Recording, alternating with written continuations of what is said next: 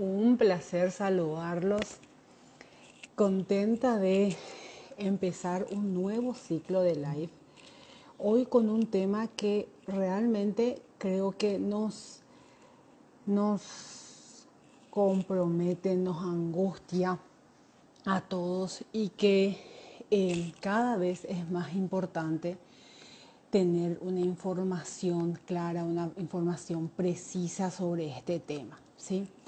Empezamos este ciclo con el mismo compromiso del año pasado, buscando compartir información que les sea objetiva, fidedigna, con el fin de que lo que compartimos con ustedes les sea una herramienta para la toma de decisiones, para el análisis de situaciones. ¿sí? Quiero recordarles, antes de invitarle a nuestro invitado de hoy, que este live quedará grabado en la cuenta de Instagram de especialidades.pediátricas.pi y quedará disponible como podcast en la cuenta de Spotify llamada Conexión Salud. ¿sí? Un gusto saludarle a todas las personas que se están uniendo. Tanto tiempo, dice Ligatica, sí, empezamos un nuevo año con el mismo compromiso.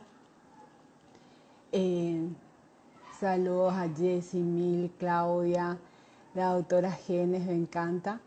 Bueno, lo invito ahora a nuestro invitado, que es el, es el doctor Guillermo Sequera, a quien estoy inmensamente agradecida por haber aceptado esta invitación y a quien consideramos un referente para hablar del tema.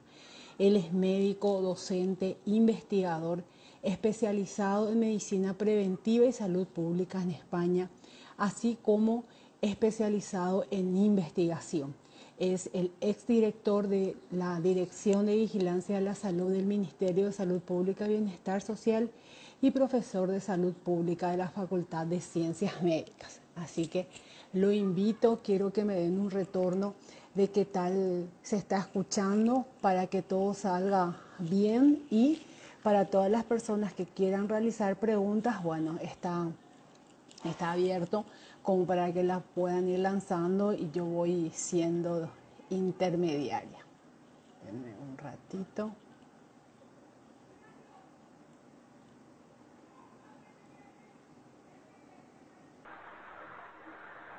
Hola. ¿Qué tal, Rosana? ¿Cómo estamos? Estaba sudando un poco porque no te contaba. Qué gusto. Sí, ¿eh? Bueno. Bien, bien, bien, ¿verdad? Qué gusto. Bueno, realmente volver a agradecerte. Recién estaba comentando que estoy inmensamente agradecida porque hayas aceptado compartir este live con nosotros desde el Centro de Especialidades Pediátricas y Neurocep, que es otro componente del, del, grupo, digamos. Siempre buscamos compartir con las familias, ¿verdad? Que que preguntan, siempre buscan interactuar y buscan tener una información bien, digamos, objetiva que les ayude realmente a la toma de decisiones y una información basada en evidencia, basada en investigación en personas referentes sobre los distintos temas, ¿verdad? Y creo que para hablar de lo que es COVID, Vos para nosotros, para el país, sos un referente, ¿verdad? Por todo el proceso que hiciste, ahora ya, digamos, como en otras facetas, pero siempre pendiente y siempre estudiando de todo este comportamiento que está teniendo el COVID en nuestro país y que ahora nos toca, digamos, a la población pediátrica em, entrar a, a jugar un rol dentro de esta pandemia y que a los padres, a muchos, ahora y por mucha información que circula, es como que le tiene, hay muchas dudas todavía, mucha incertidumbre sobre qué hacer. Entonces nos pareció súper oportuno realizar este live y realmente muy agradecida que nos acompañes. No, gracias, gracias Rosana. ¿Me escuchan bien, verdad? Sí, se te escucha súper bien. No, siempre, siempre estoy dispuesto para, para este tipo de reuniones con los colegas. Eh, no tanto así con los medios, realmente traté de esconderme un poco de los medios, voy a ser sincero, ¿verdad? Los periodistas, algunos que otros la claro cositas por WhatsApp, pero, pero trato de no, de, no, de no estar tanto en los medios, ¿verdad? Porque también por un, por un proceso personal, pero también por el proceso de la epidemia. Yo, yo creo que si aparezco mucho en los medios es porque vuelve la epidemia, ¿verdad? Y me, preocupa ya eso, que más se relaciona demasiado con la pandemia. Pero, pero antes que nada, o sea, quiero aclarar, ¿verdad? Yo no, yo no soy pediatra, ¿verdad? No, eh, no, no es especialidad del mundo pediátrico, pero sí podemos hablar ¿verdad? De, los patrones poblacionales, cómo afecta esto a, la población pediátrica, cómo, cómo, cómo, las cuestiones conductuales de la sociedad ¿verdad? impactan en esto y bueno, obviamente seguramente vamos a hablar de vacunas y más. Claro, no, justamente hice tu presentación, sabemos no sos pediatra, pero necesitamos escuchar esto, ¿verdad? De que eh, de alguien que entiende de números, que nos puede explicar el comportamiento de por qué la población pediátrica empieza a adquirir un protagonismo, ¿verdad? Y que hoy, pasando dos años de pandemia, eh, tenemos como más respuestas a ciertas situaciones de las que teníamos en un principio, ¿verdad? Antes, cuando empezaba todo esto, los expertos era tipo, no lo sé, lo más pronunciado, ¿verdad? En una situación de ser responsables con la información, porque era como que todo estaba apareciendo, todo se estaba estudiando, evaluando el comportamiento para poder ir trazando delineamientos, ¿verdad? Hoy, dos años después de pandemia, es como que podemos tener más respuestas, podemos ver la experiencia de otros países y entonces en base a a una especialidad que yo respeto muchísimo como la tuya, que es epidemiología y todo lo que es trabajar en salud preventiva y salud pública, se tiene como una visión más global del panorama y podemos decir esto puede pasar y esto no, ¿verdad? Entonces, me parece súper válido que hable con un no pediatra, pero experto en todo lo que es una conducta poblacional y qué nosotros podemos esperar. Así que te lanzo mi primera pregunta que es dónde estamos parados ahora mismo con la pandemia y qué debemos esperar dentro de la población pediátrica. Bueno, eh, es clarísimo ¿verdad? que estamos ante una super ola de, Omicron en el país, como en todo el mundo, casi simultáneo se en el mundo, a diferencia de las otras olas que se daban por secuencia, primero en el norte, después en el, en el trópico, luego en el sur, un poco estacional esta, esta variante que es súper contagiosa hizo que casi en simultáneo todo el mundo tenga una, una, ola de Omicron, excepto los países cerrados, cerrados que tienen la política de COVID cero, como Taiwán, como Nueva Zelanda, donde entra un caso y lo pueden aislar, eh, lo pueden hacer cuarentena. Es más, es más fácil controlar cuando uno es una isla también, ¿verdad? Claro. Eh, entonces, estamos en, en, eso, estamos también todos descendiendo, ¿verdad? En, tanto en Europa como en, Estados Unidos, en Canadá y en, en varios países de Sudamérica y en Asia estamos como, como, ya parece que atravesamos el pico y hay un descenso. Y, y, con respecto a la población pediátrica, es la gran primera ola, justo la más contagiosa, es la gran primera ola que está afectando más a, la población pediátrica. ¿Y por qué? Por un lado, eh, cuestiones conductuales de la sociedad, estamos ya a, como bien decir, casi tres años de la pandemia, y hay, un, hay, un, hay una fatiga de la población, eh, prácticamente poca gente es la que se cuida como se cuidaba hace dos años, o hace un año, o hace seis meses. Cada vez nos estamos cuidando menos. ¿verdad? Y también el efecto de tener la enfermedad es casi un efecto acumulativo. Uno sí o sí, tarde o temprano va a tener. Siempre es mejor tarde que temprano esta enfermedad tenerla, ¿verdad? Cuando más tarde tenés, más conocimiento, hay más, más, más, más, más medicamentos, eh, el médico sabe más, cómo tratarte, ¿verdad? Más debilitada la enfermedad también, como se dice. Eso también, ¿verdad?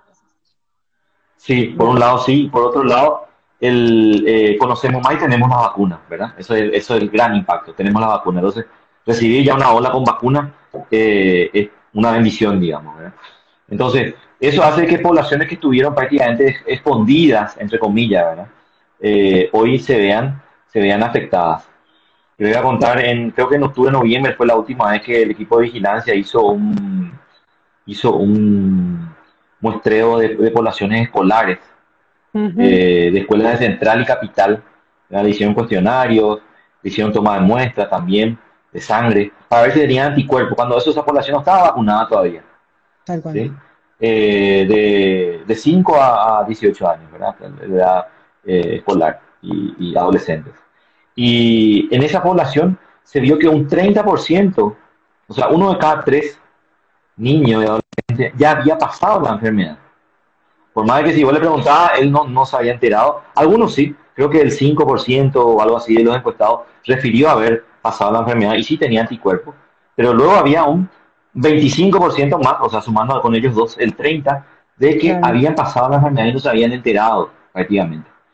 Entonces, eh, en noviembre teníamos ya uno de cada tres niños en Central y Capital que había pasado, o sea, en noviembre de 2021, eso quiere decir que la epidemia, principalmente yo creo que la ola de mayo, junio, julio de 2021, fue la que, la que les tocó, porque lo que pasó en 2020, los niños estuvieron muy protegidos en el 2020.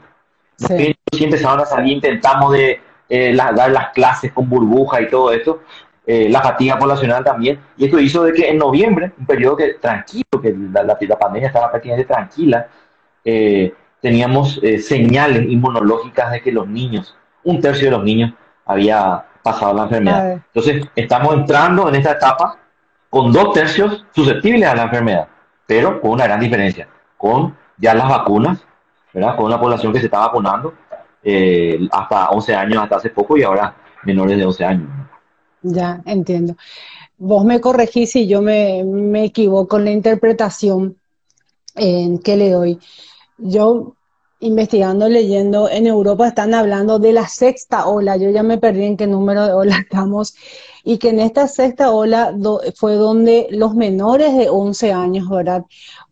adquirieron como mucho ese protagonismo en ser la mayor cantidad de casos positivos que se, que se iba dando y es una ola que capaz independientemente de qué ola representa para cada país, es un fenómeno que se fue dando en, los distintos países, así como lo dijiste, que, entró en, todos los países al mismo tiempo. Y revisando datos del Ministerio de Salud, por ejemplo, de, este último mes, es como que el 20% de los contagios es en menores de 18 años actualmente en nuestro país. Esto se da por el tipo de variante, se da porque la población adulta ya está más vacunada, ¿verdad? Y entonces queda como la población eh, de la infancia, los menores de 18, como más susceptible o cómo se interpreta esto. Y es difícil identificar cuál de esos determinantes en esa ecuación. ¿Por qué los niños se están afectando más cuando antes era menos del 7%, 8% por ahí? Hoy ya estamos alcanzando casi el 20% son niños. Eh, no sabemos si es el virus realmente que le gusta más a los niños yo creo que no. Yo creo que pasa más por una cuestión conductual de la sociedad. Eh, los adultos prácticamente no, no, nos estamos cuidando. No nos estamos cuidando. Ya con las vacunas, con la tercera dosis, ya nos creemos Superman, ¿verdad? Eh, ya nos reunimos, ¿verdad? Entre los adultos y no nos cuidamos como nos cuidábamos antes. Entonces estamos llevando el virus a nuestra casa y prácticamente no nos enteramos porque al estar bien vacunados, gran parte, mucho más gente lo, sufre de manera asintomática, lo sufre, digo. Pasa la enfermedad de manera asintomática.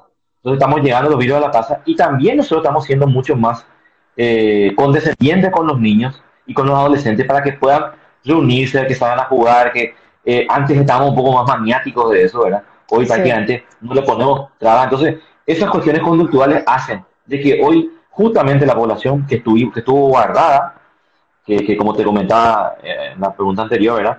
un tercio nada más había pasado, hoy esos dos tercios restantes de la población pediátrica es la susceptible y hoy eh, en condiciones prácticamente de apertura total, yo no sé qué está prohibido hoy para los niños hacer y los adultos también. O sea, cuando me hablan de restricciones, yo no, no veo ningún lugar una restricción, ¿verdad? Entonces, prácticamente es incomparable la situación de, de, restricciones, de control social con respecto a la enfermedad, que hoy está prácticamente liberado de lo que era antes. Entonces, Creo que por ahí viene un poco ese, ¿por qué le afecta más a los niños ahora? Mucho más es importante estas cuestiones sociales, conductuales, mucho más que cuestiones biológicas así del virus, ¿verdad? Claro, no, es que esta variante, porque una de las preguntas que nos hicieron por redes cuando, cuando lanzamos lo del live es si justamente si esta variante Omicron era afectaba más a niños y cuál era el comportamiento esperable eh, si es que ya le afectó a un niño, cuánto tiempo el niño puede transmitir, si puede volver a contagiarse de la misma variante, en cuánto tiempo, por ejemplo, es algo que más de cuatro madres hicieron, por ejemplo, esta misma pregunta. ¿Cuál es la...? Bueno, es muy difícil, es muy difícil saber eso. Yo, lo que digo es que, hubiese sido Omicron, hubiese sido cualquiera, pero la ola que, te, que, te, que afecta a una población que ya no se está cuidando va a empezar a a tocar, van a aparecer esos, esos bolsones de poblaciones que antes no se enfermaban, van a empezar a aparecer como enfermos ahora. Entonces puede haber sido Omicron, puede haber sido Pegasus, puede haber sido cualquiera otra, ¿verdad? Entonces, eh, si, si, pasó eh, COVID previamente y vuelve a pasar, si Omicron está mostrando que prácticamente no le interesa si pasaste o no pasaste antes, te vuelve a enfermar, ¿verdad? Eh, va a ser más grave o menos grave tu segunda vez, no sabemos. No hay, hay, hay artículos que muestran que sí, hay artículos que muestran que no, entonces mm, eso queda un poco empate. Es como que es como la primera vez que tenés. Lo importante sí es si tenés la vacuna. Si tenés la vacuna, no digo que va a ser una gripecina, pero casi. Claro, no, y, y justamente todo esto nos lleva esta, esta cuestión conductual, como la estás describiendo a nivel poblacional que estamos viviendo. Todos los días ves eh, reuniones sociales, grandes reuniones sociales, cumpleaños, casamientos, todo el mundo salió de vacaciones dentro fuera del país. A los niños es como que los padres mismos dijeron, basta, están cansados los niños y, y se generó todo este proceso de socialización eh, sin cuidado, ¿verdad? Entonces, si esa es nuestra realidad y que la tenemos que aceptar, porque muchos dicen yo me cuido y que en realidad es el yo me cuido, ¿verdad? Adquiere, es la vacunación, es aquí donde adquiere el gran protagonismo que es lo que estamos buscando generar conciencia de que va a ser nuestra mejor, nuestro mejor mecanismo de controlar toda, toda esta, esta situación epidemiológica cuando nuestro patrón conductual de socialización ya, ya, ya, está, ya fue sobrepasado, digamos, o ya fue liberado. Y veía datos que a nivel país tenemos una tasa de vacunación del 43%, y, y corregime si, si no está actualizado este dato, versus Chile, que tiene una tasa de vacunación del 90%, por ejemplo, y no es por falta de disponibilidad de vacunas en el país. Sí, sí, totalmente. Eso creo que es nuestro peor dato de la pandemia. Hoy día, es cierto, los muertos siempre van a ser los datos más duros, pero muy correlativo a eso es eh, la, la, cobertura, ¿verdad? Estamos entre los países peor vacunados de Sudamérica. Sí estamos mejor que África, pero y mejor que Haití, pero hasta ahí nomás, ¿eh? Creo que Bolivia tiene una mejor cobertura que nosotros. Bolivia tiene mejor cobertura nosotros por cuatro puntos, según los datos, hasta el 31 de enero, que justamente estuve verificando ayer y no debe ser orgullo para nadie estar mejor que Haití y que África. Totalmente. Eh, lo que sí, sí te puedo decir es que nuestra pirámide poblacional hace que eh, esa, ese 43% esté distribuido hacia arriba, más que nada. Las poblaciones más de 65, 70, 80 años sí tienen cobertura muy buenas por arriba del 75%, casi 80% en algunas veces. ¿verdad? Qué bueno. Eh, entonces, cuando, entonces, cuando vemos los fallecidos, por ejemplo, cada día tenemos 10 eh, fallecidos vacunados y 10 fallecidos no vacunados, decimos las puchas, como 10 y 10, ¿verdad? Pero eso hay que entender de que esos 10 fallecidos de vacunados ocurren en un 75% de la población, un 80% de la población de más de 80 años, y los 10 fallecidos de no vacunados ocurren en un 15 o un 10% nomás de la población no vacunada. O sea, los denominadores son menores. Entonces la tasa de mortalidad es mucho, de 10, 15 veces mayor en los no vacunados, ¿verdad? Es difícil a veces ver eso, como epidemiólogo lo hago más rápido los cálculos, ¿verdad? Pero, pero, pero estaría bueno un poco visualizar de otra manera para que la gente pueda entender, porque a veces los números creo que hay que, que hay que hacerlo visualizar de otra manera un poco más intuitiva, porque los números así duros son 10 muertos de no vacunados, 10 muertos de otros vacunados y parece que es lo mismo, parece que las vacunas no funcionan y no es así, ¿verdad? Claro, esa es una de las grandes preguntas ahora y esto es qué suerte que lo aclaraste porque muchos usan esos números para justificar el para qué me voy a vacunar, ¿sí? Y ya te quiero hacer algunas preguntas que están surgiendo acá y dice, ¿es cierto que la variante Omicron, Omicron deja 15 a 20 días de inmunidad? Preguntan. Eh, que tiene 15 días, después se puede volver a enfermar. Sí. Eso es lo que quiere decir. Eh, sí. Y mira, se han descrito, se han descrito casos pero yo creo que son todos anecdóticos. No creo que el sistema inmune cambie tanto. Eh, no ocurre eso tampoco ni con influenza ni con, ninguna otra de las variantes anteriores. Eh, sí se describieron casos, pero hay que ver cuánto por ciento de esto ocurre. Recordarán que antes, antes era muy raro hablar de reinfección. Nosotros detectamos reinfección en, en menos del 2 o 3% de los casos. Y después cuando pasaban los tres meses más o menos, empezábamos a ver un poquito, pero siempre era marginal, 5%, 10%. Hoy con Omicron sí eh, está clarísimo de que puede volver a diferente. Por un lado, porque, la, porque Omicron cambió mucho su proteína Spike, mutó bastante, pero por otro lado porque hace bastante tiempo que ya nos enfermamos. Muchas veces enfermó a finales del 2020 o a inicio del 2021. Estamos ya más de seis meses después de eso. No son más 90 días, estamos más de 180 días. Entonces la inmunidad cae un poquitito y uno se puede volver a enfermar. Pero siempre queda la memoria, los dispositivos usted, la, la, la, la memoria eh, celular eh, que llamamos, que, que hace de que de alguna manera no sea tan como la primera vez. Tu cuerpo ya aprendió algo y, es, es, excepcional de que uno tenga COVID a los 15 días. Puede ser, puede ser que haya un caso, algo raro pasó, pero, pero son, yo creo que son anécdotas, no ocurre eso en, la mayoría de los casos. Claro, genial, clarísimo. Otra pregunta que, que iba a ser obligada. COVID y vuelta a, a, las aulas de clases, que los chicos vuelvan a clases, que creo que es uno de los grandes objetivos de la vacunación. No, problema con el MEC, con el Ministerio de Salud, con todo. ¿Por qué no? Eh, yo creo, yo creo que tenemos que, hay que entender las clases como una actividad esencial, ¿sí? Eh, lo esencial siempre lo relacionamos a las actividades esenciales de los adultos. Eh, creo que el, el, colegio es una actividad esencial de los niños y para toda la sociedad. Así que tenemos que priorizar las clases, tenemos que ver la manera. quizás no va a ser como en 2019, eh, pero sí hay que volver, hay que volver probablemente con tapabocas mientras las tasas de contagio estén altas. Después podemos pensar en sacarnos tapabocas más adelante cuando realmente caigan los casos. Pero, pero sí, eh, las clases presenciales, las clases virtuales no, no son lo mismo. Pueden ayudar un tiempito, una semanita, pero no podemos estar un mes, dos meses, tres meses otra vez eh, frente a la computadora o ante un celular, ¿verdad? Creo que, hace mucho daño en el mundo. Si el primer mundo no, no pudo con las clases virtuales, imagínate en nuestro país, ¿verdad? Eh, yo soy pro clase, presencial en ese sentido. Yo también, y acá te voy a hacer un comentario de pediatras, ¿verdad? Que, fue lo que nosotros vimos en consultorio, que, fuimos, eh, que fue lo que, eh, el comportamiento que observamos es que los niños fueron los que más caro han pagado la pandemia, ¿sí? Y son los que más quieren volver a, socializar, a estar en clases.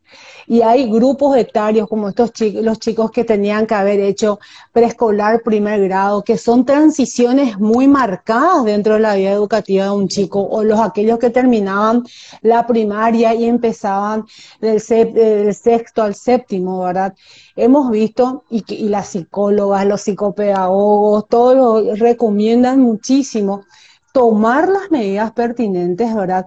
pero poder facilitar este, estos procesos, esta vuelta a clase de la forma más segura posible, por el bienestar, por la salud emocional del chico, ¿verdad? Y eso es algo que lo tenemos. Y la familia, no totalmente, es decir, nos afectó a todos, es decir, y lo que impacta en un niño nunca impacta solo en el niño, impacta en todo el entorno, ¿verdad? Y la familia se dio esa reorganización que se tuvo que ver, que, da, que, se, que se dio, fue realmente muy dura para muchísimas familias, ¿verdad? Porque era reacomodar a todo, ¿verdad? Y yo digo como, como pediatra, que como médica, que teníamos que estar ahí, ¿verdad? Y tenía que reorganizar las clases aquí y realmente fue algo muy duro, ¿verdad? Y, mi experiencia como mamá en el colegio de mis hijos, el año pasado hicieron semipresencial, es decir, todas las mañanas iban a, presencial y tipo la, si le decía a mi hijo, Jaque, te dejo en clase con lo virtual, iba a hacer cualquier cosa por no quedarse. Él quería irse a clase, los niños necesitaban y no tuvimos ni un aislamiento en todo un año en el cole de ellos por, por un mal cuidado, porque ellos eran los que más cuidaban el tema del tapabocas, su lavado de manos, porque querían irse mucho mejor que los adultos, porque querían irse. Entonces, la recomendación y que creo que uno de los grandes objetivos de la, de la vacunación en pediatría, porque nos ponen pues el pero, no, si es la población menos afectada, ¿para qué les vamos a vacunar? Muchos cuestionan mucho lo de el efecto rebaño de la vacunación, pero el gran objetivo es poder hacer que nuestros niños vuelvan de la forma más segura a las clases, ¿verdad?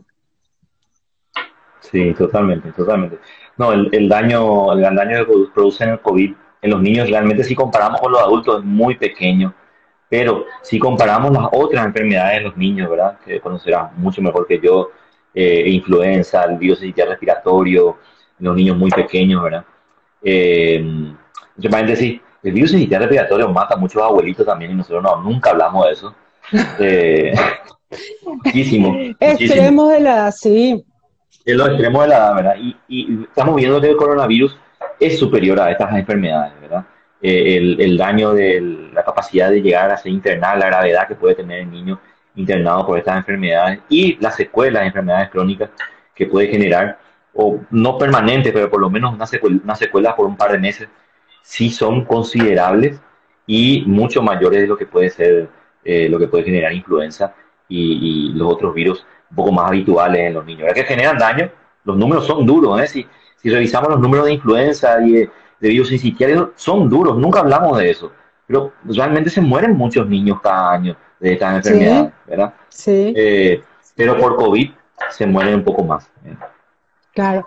No, nosotros, yo soy neonatóloga, soy de especialidad y el virus sincicial respiratorio es un virus que lo respetamos muchísimo. Muchas veces todo el sistema de salud, todo el impacto familiar que tiene un niño que fue prematuro, que estuvo internado dos, tres meses y que es dado de alta y termina falleciendo por una bronquiolitis, por un virus sincicial respiratorio, que finalmente siempre lo que hacemos terapia, dijimos, uno de las, nuestras grandes tipo que nos revelamos en el, inicio de la, en el inicio de la pandemia fue que ahora descubrieron que hay que lavarse las manos, ¿verdad? Qué cosa que el terapista siempre insistió, ¿verdad? Que al recién nacido, al pequeño, lávense las manos, protéjanse, por, no solo por el COVID, sino porque es la, son las formas preventivas para todo tipo de cuadros virales ahora estamos viendo muchísima influenza A en adultos, ¿verdad? Que, que se disparó y que ese, ese adulto contagia a su hijo, que el año pasado se vacunó población de riesgo, no es que vacunamos a todos, es decir, cuando se liberó es como que nadie, como estábamos ya en, de,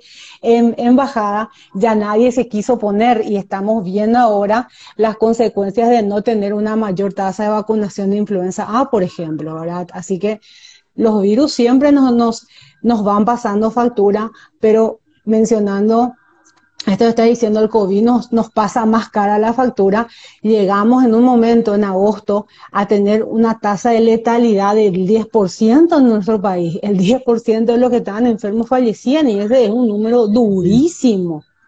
Así que hay que tomar conciencia de que la importancia es la prevención, ¿verdad? Es decir, mientras más vacunados estemos, va a ser siempre mucho mejor.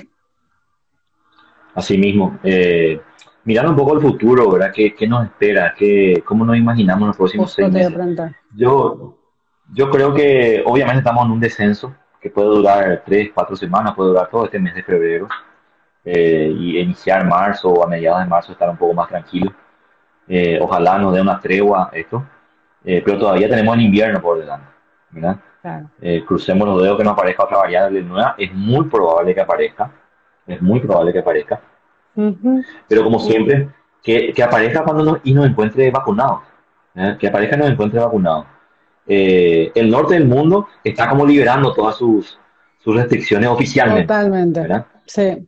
Eh, y nosotros queremos hacer lo mismo, pero ellos están adelantados, no solo económicamente, sino están adelantados en términos de la, de la epidemia, ¿verdad? Por un lado claro. están en su invierno, saliendo de su invierno, y por otro lado también, eh, allí empezó un poco la pandemia y allí ellos están como más olas adelante, digamos.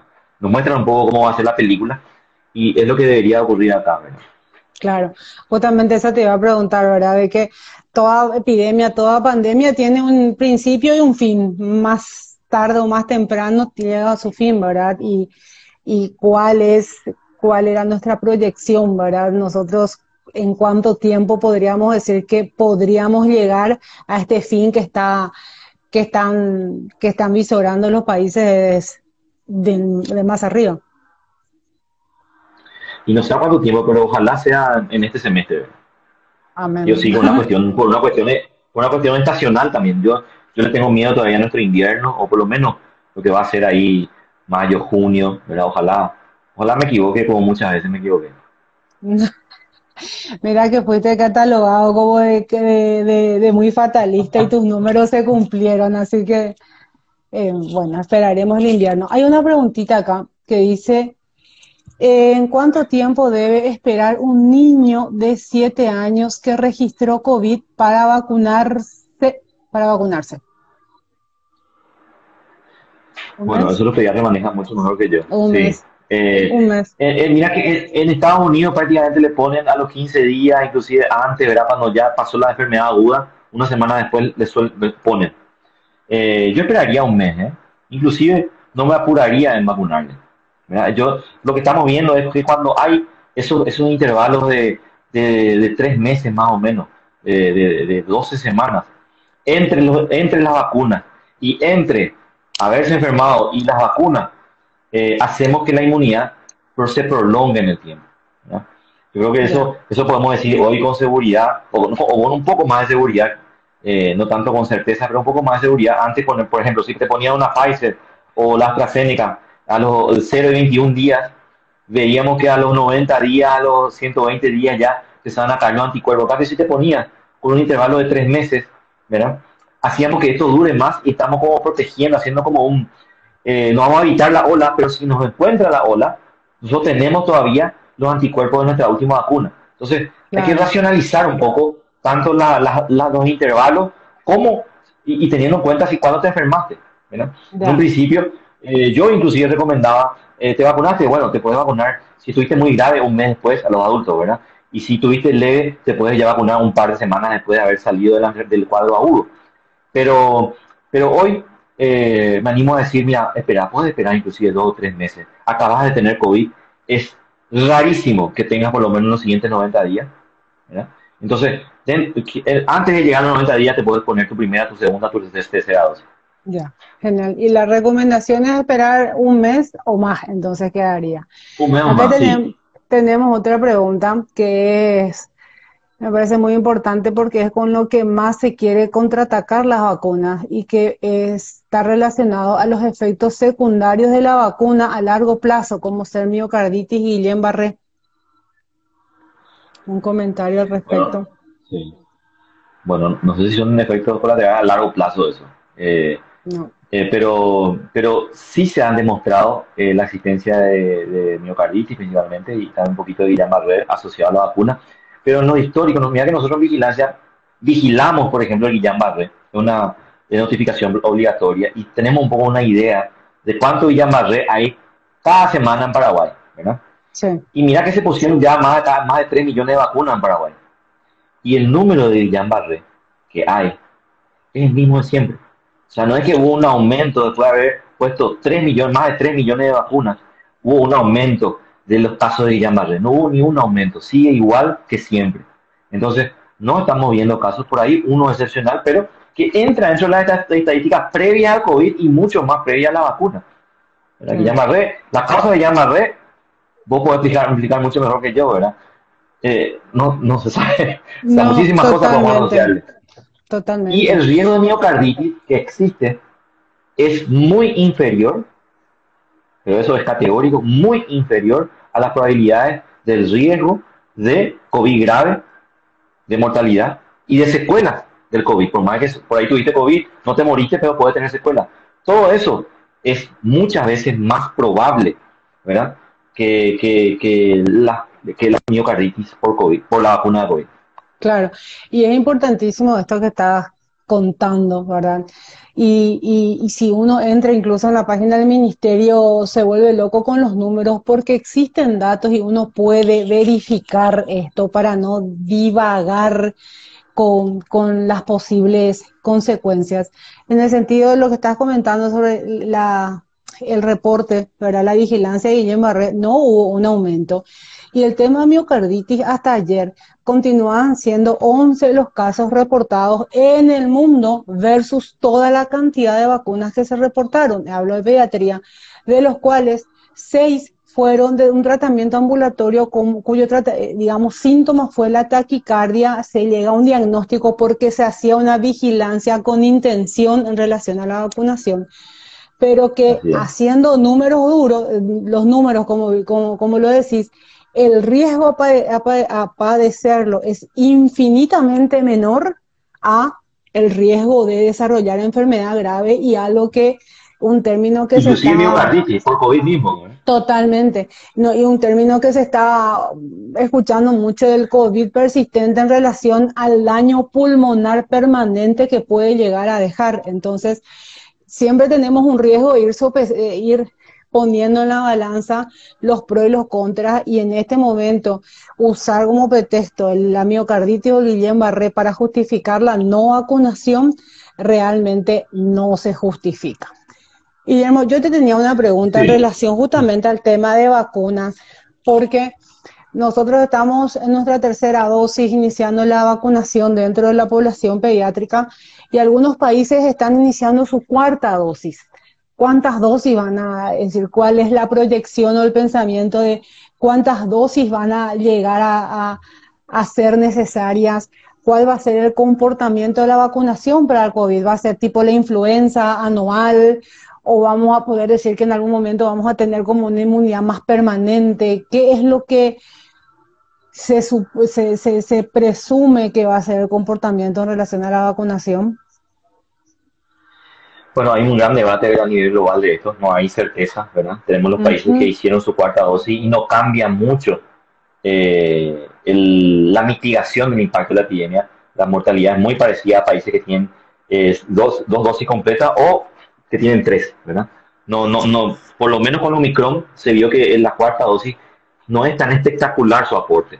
Entonces ahí como de la OMS mismo no se anima ni siquiera a empujar la cuarta dosis como recomendación. Entonces es un debate, yo creo que los próximos tres meses vamos a tener un poco más de certeza en esto. Eh, el mundo está empujando a una vacunación anual de esto. Eh, no llamarle cuarta, quinta, sexta dosis. Yo, yo me pongo influenza todos los años, no digo mi dosis número 15, no digo, digo mi dosis anual. Entonces, probablemente es lo que, lo que se va, lo que va a hacer eh, la vacuna coronavirus, ¿verdad? Y también diseños de vacunas eh, con, con, eh, combinadas, ¿verdad? Donde tengamos diferentes variantes de coronavirus y también diferentes variantes también de influenza, ¿verdad? En una misma vacuna, quizás ese, ese es el, el, ideal. Ya, y acá hablando de variantes, ¿y la, la vacunación puede, digamos, en influir en la aparición de otras variantes. El hecho que con la vacunación se vaya como que aplanando la curva, ¿ayuda a que no aparezcan otras variantes o esto es independiente a la vacunación? No sé si es medio tonta la pregunta. Eh, hoy, no, mira, no, está súper bien porque antes decíamos que sí y hoy tenemos certeza de que no. Antes decíamos de que estar vacunado iba a frenar la epidemia. ¿verdad? Vacunate para que, para que no, no, venga la ola, ¿verdad? Prácticamente. Y nos dimos cuenta que países súper vacunados la ola igual pasa encima. La diferencia está en los muertos, va a haber muertos también, pero mucho menos si no estábamos vacunados. Entonces, las variantes van a seguir multiplicándose. Eh, el, la vacunación no evita que te contagies. Igual que la vacuna de influenza, ¿eh? no evita que te contagies. Lo que sí, lo que sí que decíamos antes y, y tiene más, toma más fuerza ahora, sirve para evitar las formas graves de la enfermedad. O sea, eso es más categórico que nunca, ¿verdad? Con la explicación que siempre damos en consultorio, la vacunación tiene como primer gran objetivo evitar las muertes. Como segundo gran objetivo, evitar las internaciones por cuadros graves. Y tercer, gran, tercer objetivo, pero muy lejano del primero y el segundo, evitar el moquito por el virus. ¿Verdad? Que eso uno puede tener, pero no te va no te va a impedir, no te va a generar un riesgo de vida, ¿verdad? Quiero leerte una pregunta de la doctora Patricia Rolón, que dice... La culpable, la culpable. La culpable de que este live haya, se haya podido dar. Dice, aún el protocolo habla de distanciamiento social y muchos colegios utilizan eso para limitar la asistencia. Es imposible en niños mantener eso. ¿Es realmente necesario en ellos seguir con esto? Bueno, me estaba poniendo la piedra ahí en el zapato. Problema. Esta es la pregunta para entrar en problema con el MEC. Eh, bueno, lo que primero, yo creo que aquí, no sé si dice distanciamiento social, eso hay que corregir. La palabra correcta es distanciamiento físico, ¿verdad? Porque seguimos interactuando por, online por lo menos, ¿verdad? eh, distanciamiento físico. Nos alejamos un poco, pero seguimos interactuando. El distanciamiento físico, eh, creo que está ahora un metro y medio por aula y no todas las aulas pueden tener esas dimensiones, si no, no entran todos los alumnos, entonces hay periodos que tienen en un grupo, otro periodo que tienen en otro grupo. Yo creo que eso es lo que estaba apuntando la pregunta de ella, ¿verdad? Y es algo que tenemos que revisar. Yo creo que la sociedad pediatría nos puede ayudar mucho a definir esto. Eh, entender las aulas como, como una sola burbuja también, ¿verdad? Si se contagia uno, se contagia ya gran parte de ese grupo. Si va un niño positivo al, aula. Eh, entender así, si entendemos así, inclusive no sería ni necesario usar tapabocas, los niños usan tapabocas en, la aula, ¿verdad? Pero, pero bueno, desde el Ministerio de Salud yo creo que hay una, una visión de, de, que los niños sigan yendo a la escuela con tapabocas, que mantengan ese metro y medio, ¿verdad? está en discusión, no sé si un metro, un metro y medio, hubo reuniones, creo que ayer, hoy, mañana hay reuniones, hoy, mañana pasado, algo así, hay reuniones sobre eso. Eh, hay colegios que, que pueden tener, hay colegios que sí pueden tener esa distancia, hay colegios que no pueden tener esa distancia. Y bueno, hay que compensar con otra, con otra, con otros esfuerzos que tiene que hacer la institución, ¿verdad? Eh, sistemas de ventilación de las aulas, ¿verdad? Eh, tener ventanas, las ventanas que tengan una circulación de aire, ventanas contralaterales, no solamente ventanas de un lado, ¿verdad? hacer un sistema de ventilación, estos ventiladores que se ponen ahí arriba, que chupan el aire y tiran. Este tipo de cosas van a ayudar muchísimo, ¿verdad? Si podemos tener, espectacular, si podemos tener los sensores estos de CO2 que muchos, muchos países están aplicando, y medimos, ¿verdad? Si está más de 800, cerca de 1000, eh, quiere decir que hay mala circulación de, de, de, aire ahí. No es caro, no es caro. Quizás es caro para comprar para todas las escuelas del país, pero si identificamos escuelas que tienen una mala circulación o que tienen una superpoblación, en eso solamente utilizar esas herramientas. Y cuando vemos que está aumentando, abrimos la puerta, ¿verdad? prendemos el ventilador, eh, un grupo sale a, hacer una tarea afuera del aula, podemos gestionar ese tipo de riesgo. Yo creo que eh, el MEC tiene que empoderarse con esto con el Ministerio de Salud y tratar de consensuar, porque no es un problema de todas las escuelas, es un problema probablemente del 20% de las escuelas del país. Totalmente. Mira, qué buena idea. Y, y en relación a, porque es una de las preguntas también, a los deportes de contacto en los niños vacunados. Deporte de contacto quiere decir que es un deporte de, esfuerzo físico, ¿verdad? Sí. Prácticamente yo creo que si, si va a ser con, con, con los compañeros, compañeros que son los mismos de siempre, los compañeros que hacen, qué sé yo, una escuela de fútbol, me imagino, ¿verdad? Si son los mismos compañeros, no necesitaría, yo no le recomendaría ni que use tapabocas, que va a estar jugando fútbol con el tapabocas. Pero sí importante cuando uno de los chicos da positivo en la escuela de fútbol, que le avise al resto de sus compañeros. O si el papá dio positivo y el niño no vino, ¿por qué no vino Juanito? Avisó que su papá dio positivo, entonces probablemente él da positivo. Entonces todos están atentos de quién estuvo más cerca. Ah, yo estuve con él, yo me había tomado un helado con él, yo me fui a su casa después, ¿verdad? Eso es importante, ¿verdad? No ocultar ese dato, tratar de no estigmatizar el COVID. Todos nos vamos a enfermar, todos ya nos enfermamos, pero entonces es solamente contarnos para que cada uno pueda gestionar de mejor manera su riesgo. Claro, y haciendo, digamos, alusión a lo que acabas de mencionar, es uno volver a los adultos, que seamos los adultos responsables, que si estamos con síntomas, ¿verdad? O somos positivos, no enviar a nuestro niño porque nuestro niño termina siendo contacto del grupo. Pero que una de las grandes ventajas de la vacunación, que es, es decir, uno de los grandes objetivos, que es no sacrificar la actividad escolar, porque como bien lo dijiste y alguien lo resaltó en los comentarios, es una actividad esencial para nuestros niños, ¿verdad? Si un niño presenta síntomas, ahora nuestros criterios de, aislamiento actual, y los demás niños están vacunados y son asintomáticos, estos no irían a un aislamiento, se seguirían las clases, ¿verdad? Que es más o menos nuestro criterio de aislamiento actual versus si un niño tiene síntomas y los compañeritos no están vacunados, ¿verdad? Van a aislamiento obligatorio por no estar vacunados y ser contacto de un caso positivo. Entonces, ahí corremos el riesgo de que las clases se pospongan, se reinicien en una semana y podemos caer en un ciclo que muchas instituciones a esto es lo que, a lo que le tienen miedo a caer, un ciclo de aislamientos de presencial virtual y que el costo operativo o el costo de esto termine siendo mucho mayor, ¿verdad? Entonces creo que en eso está la discusión y la importancia de resaltar la vacunar a nuestros niños, ¿verdad? Para que se pueda dar, eh, hacer de, de las clases un proceso continuo durante este 2022 pero así también, Rosana, no, no, no tomemos como un, algo como, y no nos frustremos cuando hay un brote en un aula. Va a haber, ¿verdad? aunque hagamos todo bien, va a haber y va a haber, va a haber, van a ser pocos, pero va a haber.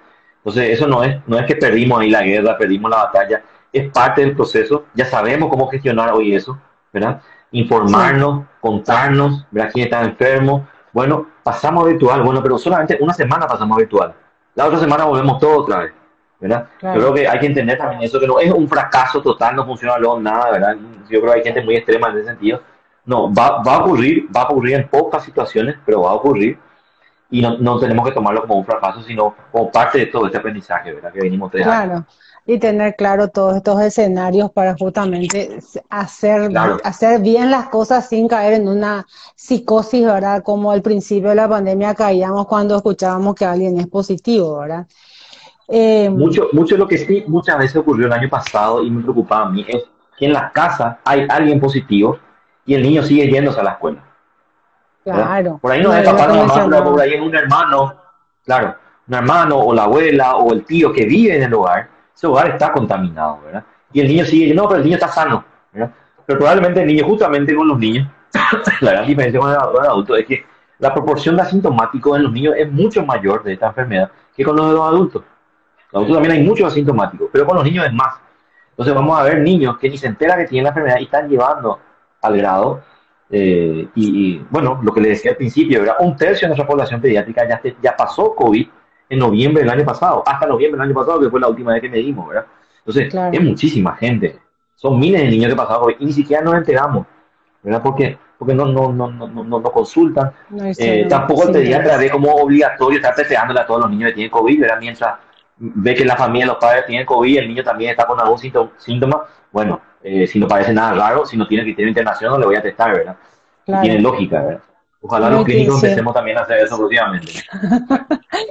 y así, varias preguntas. Preguntan sobre la vacunación en menores de 5 años, preguntan sobre el Buster para, para niños con dos dosis, pero que, que hizo una infección antes de recibir el Buster, dice la doctora Lisa Zamudio. No sé si. O sea, eh, se puso ya las dos dosis, le tocaba su booster y ahí antes de tocarle se, se, enferma. Sí. se enferma Y mira, eh, más o menos con la idea que te dije antes, ¿verdad? Se hizo un booster con una enfermedad, si ya pasó el cuadro agudo, yo esperaría por lo menos, como te dije, más de un mes. Habíamos negociado, ¿verdad? Claro, más un mes. Mínimo un mes, tres meses. Mínimo un mes. Genial. ¿Y vacunaciones menores de cinco años? Eh, bueno, ahí depende de la vacuna, ¿eh? Ahí depende de la vacuna que tengamos. El, la población de menores de 5 años es la que es el otro extremo de la vida que estamos viendo, donde realmente el COVID. Si, si vemos de, de 0 hasta 19 años, ¿verdad? Que es lo que le toca a ustedes los pediatras, vemos también como en los extremos de la vida el COVID muestra su peor cara.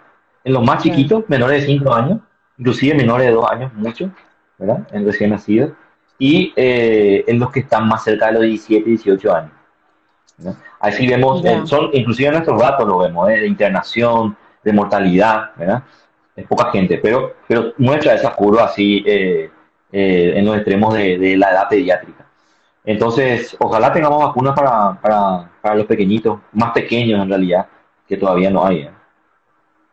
Ya, genial. Chile había vacunado a los tres años, de hecho, ¿verdad?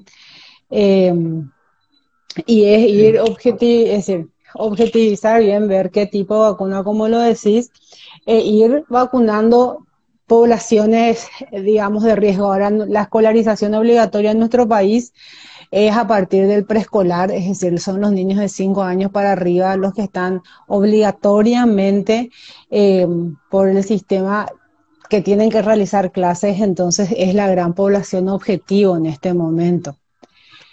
Bueno. Y creo que Coronavac es hasta 5 años nomás fue aprobada. No, no la fila Sinopharm que es también inactiva, que, que como bien dijiste, Chile lo hizo de 3 o más. Sí. Y bueno, Chile yo creo que tiene una sociedad de pediatría espectacular y no, no van a hacer, no van a hacer cosas locas.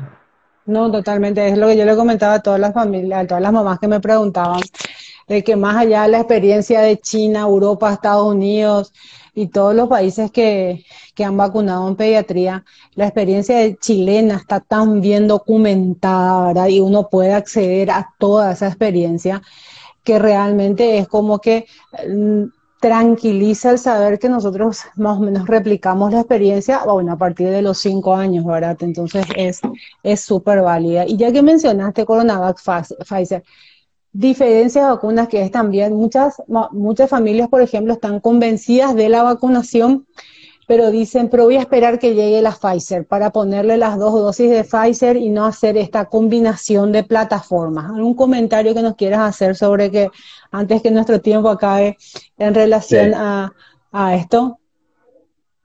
Bueno, el discurso de siempre, la mejor vacuna es la que está disponible, más si estás surfeando una ola de casos, ¿verdad? Otra vez si no hay casos, el invierno recién va a llegar la ola y bueno, vos esperás qué vacuna te vas a poner, ¿verdad? Poder elegir. Pero ahora no podés esperar, la epidemia es ahora, tenemos más de 3.000 casos, no, hoy 2.000 y pico, pero 5.000 casos por día teníamos hace unos cuantos días. O sea, estamos sobre la ola, hay muchísimos casos, el índice de positividad está por arriba del 30-40%. Eh, Entonces, la epidemia está caminando por nuestras calles, así que tenés que vacunarte lo antes posible. Para la vacuna coronavirus, no dudes. Ahora, eh, imaginemos otro escenario, la, la, epidemia va a ser dentro de tres meses y, y podés elegir. Ahí sigue otro escenario. Y, no, y, Pfizer va a llegar entre 15 días. Bueno, espero nomás Pfizer, ¿verdad? Bueno, y ahí creo que hay que poner otras, otros elementos para poder decidir, ¿verdad? Em, yo creo que Coronavac parte de una plataforma conocida, una vacuna inactivada, un, diseño de vacuna ya conocido, no solamente en pediatría, sino toda la medicina. El, las vacunas ARN son vacunas nuevas. O sea, para la gente que duda de lo nuevo siempre, y con todo derecho, eh, bueno, dudaría de lo nuevo realmente que es Pfizer, que ha demostrado ser bastante buena en los niños. ¿eh? No tengo nada en contra de Pfizer, pero si, si alguien duda de lo nuevo y, no sabe porque dice que está a prueba y qué sé yo, bueno, andate por lo que sí la medicina viene utilizando desde hace tiempo, que son las vacunas de diseño eh, y de, vacunas inactivadas, y en este caso de Coronavac. Son, tiene la seguridad, tenemos más certezas con respecto a su seguridad. no digo que con la Pfizer no la haya, pero la historia eh, es un poco más larga con la otra vacuna, ¿verdad? Claro, que muchas veces es lo que quieren, se cuestionan a, las nuevas vacunas que no tienen tanta historia, pero que la tecnología está demostrada. Bueno, doctor Guillermo Sequera, realmente ¿eh? pasó volando, ahora Y, tengo así una listita de, preguntas, pues todo el mundo, pregúntale esto, pregúntale aquello, ahora. Realmente muy agradecida, creo que eh, que, dejaste en claro un montón de puntos que, que angustiaban mucho a las familias en relación a la enfermedad en pediatría y a la vacunación, por sobre todo en pediatría. hay una frase que, que promocionamos mucho desde el consultorio, que cuál es curar es responsabilidad de algunos y prevenir responsabilidad de todos. Así que tenemos que estar abocados a, a, a, trabajar en la prevención, ¿verdad? Para que todo lo que nos venga nos encuentre como más fortalecidos, que nos vamos a enfermar, todo lo que dijiste, va, van a pasar un montón de cosas, pero es distinto si nos encuentran, van a haber otras variantes, pero va a ser distinto si nos encuentra em, ya inmunizados, ¿verdad? Y la mayor cantidad de la población posible, porque disponibilidad de vacunas tenemos, voluntad de, de vacunarse es lo que tenemos que promocionar más. Y quiero comentarte que yo tengo un niño de 8 años que cuando lo fui a vacunar, en, acá quería vacunarlo en el shopping Pinedo y busqué otro lugar porque la cola que había era inmensa, ¿verdad? Y, yo me pongo a lagrimear y mi marido me dice, qué tonta que sos, me dice, pero miran a la gente que se quiere vacunar, esto emociona, le dije, porque es a lo que tenemos que apuntar y es a lo que ojalá lleguemos a, tomar conciencia de esto. No yo, no no estaba llorando porque la cola era larga, ¿verdad? Eh, porque no, no iba a tardar, sino emocionada. Yo emocionada, me fui al hospital de clínica que, estaba un poco menos larga, pero feliz, esperé mis 50 turnos ahí porque me iba a llegar el momento. No, era de, la emoción de ver que, que, capaz no, no lo socializan mucho por, por temor a ser escrachados, porque en realidad de repente la tolerancia es lo que nuestra sociedad la tiene que desarrollar mejor, pero emocionada ver esa fila. Bueno, palabras finales, doctor Guillermo Sequera, consejo, recomendación. Nada, Rosana, a las órdenes siempre. Eh, cuenten conmigo para, para esta charla, como te dije al principio, para los colegas, siempre estoy al llamado y, y bueno, no es que yo sé todo, pero compartir la experiencia y dialogar de esta manera eh, eh, siempre me fascina. Así que a las órdenes. Muchísimas gracias, Guillermo. Recordarles a todos que este live queda grabado en la cuenta de Instagram de especialidades.pediátricas.pi y queda disponible como podcast en el canal de Spotify llamado Conexión Salud. Muchísimas gracias, Guillermo. Muchísimas gracias. Gracias a las más de 100 personas que nos acompañaron hasta el final. Chao, chao. Chao, chao.